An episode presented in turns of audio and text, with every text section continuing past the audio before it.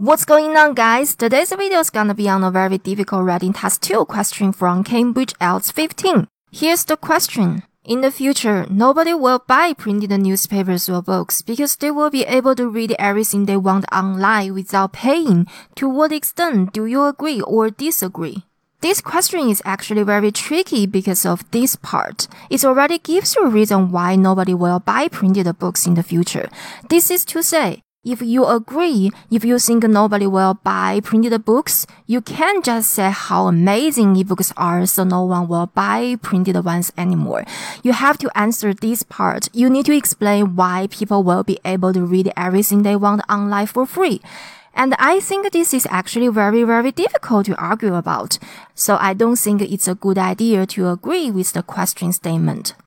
Now let's try to disagree with it. If you disagree, it's very easy to come up with the first reason. You just talk about this part.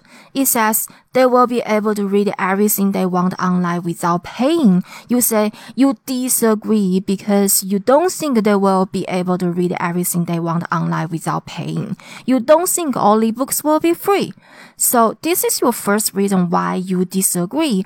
Not all ebooks will be free in the future. As for the second reason, of course, you can talk about one of the benefits of reading paper books. But I really can't write a whole paragraph talking about paper books, talking about how some people love the smell or touch of a paper book. If you are like me, if you are not good at writing paper books, then you can only disagree with the second part of the question statement. This is to say, you agree that nobody will buy printed books in the future, but you disagree that this is because they will be able to read everything they want online without paying. So your first reason is still the same. Not all ebooks will be free. As for the second reason why you disagree, you can talk about the real reason why people won't buy paper books anymore. I mean, since not all ebooks will be free, this can be the reason why nobody will buy printed books, right? So what is the real reason? I think the real reason is that people can get ebooks super, super fast. I feel this is something I'm super confident to talk about. I have enough vocabulary to talk about it, so I will just use it as my second reason.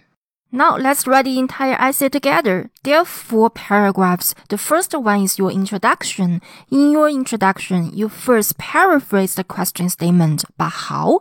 First of all, you can use synonyms. For example, the question says buy, you can say purchase. It says printed newspapers or books. You say physical newspapers or books. It says online, you can say on the internet. It says without paying, you say for free.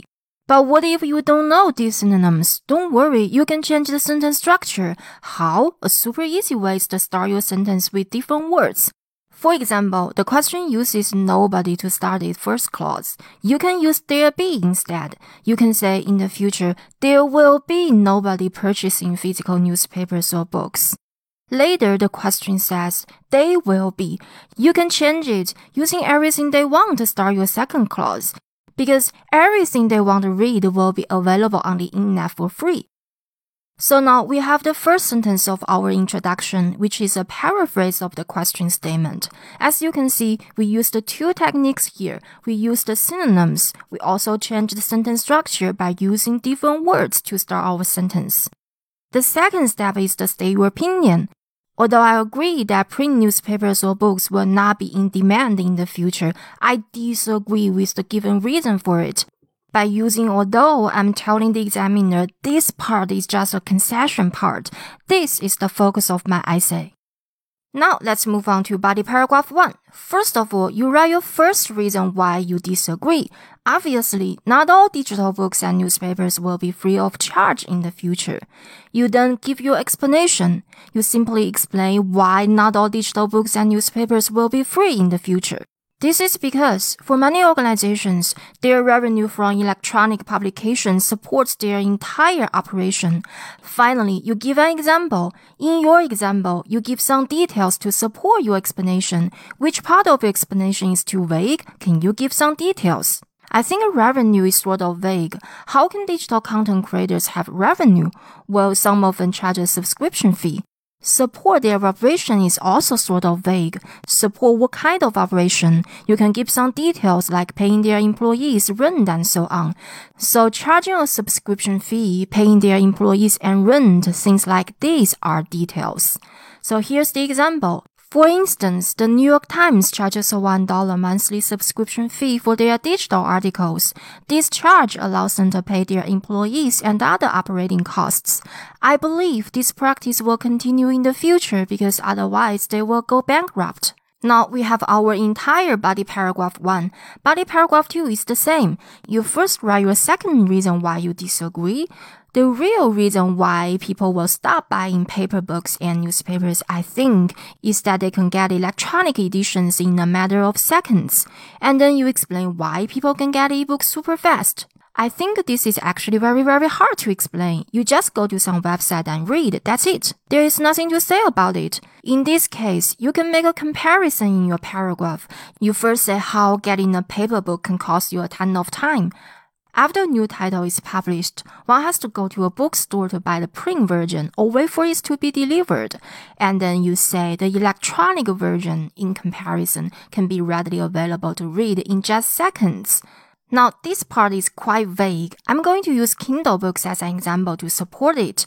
Don't just say you can get a Kindle book in only one second. Give some details. What exactly do you need to do to get a Kindle book? Well, you go to Amazon.com, click some buttons, and then the book will be in your Kindle reader right away, right? So Amazon.com, click some buttons in your Kindle reader right away. These are details.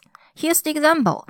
For example, to purchase a Kindle book, a person just needs to go to Amazon.com and click some buttons. The book will appear in their Kindle reader right away. Finally, let's write a conclusion paragraph. In your conclusion, you just state your opinion again. In conclusion, while I believe nobody will buy print publications in the future, I do not think this is because they will be able to read every piece of digital content they want free of cost for the above two reasons mentioned. That's it. The whole essay is going to be down in the description below. Thank you so much for watching. Every single week, we publish new videos like this to show you useful writing tips so that you can get a 7 or above on your writing test. So make sure you subscribe so you don't miss any of them, and I will see you on the next video.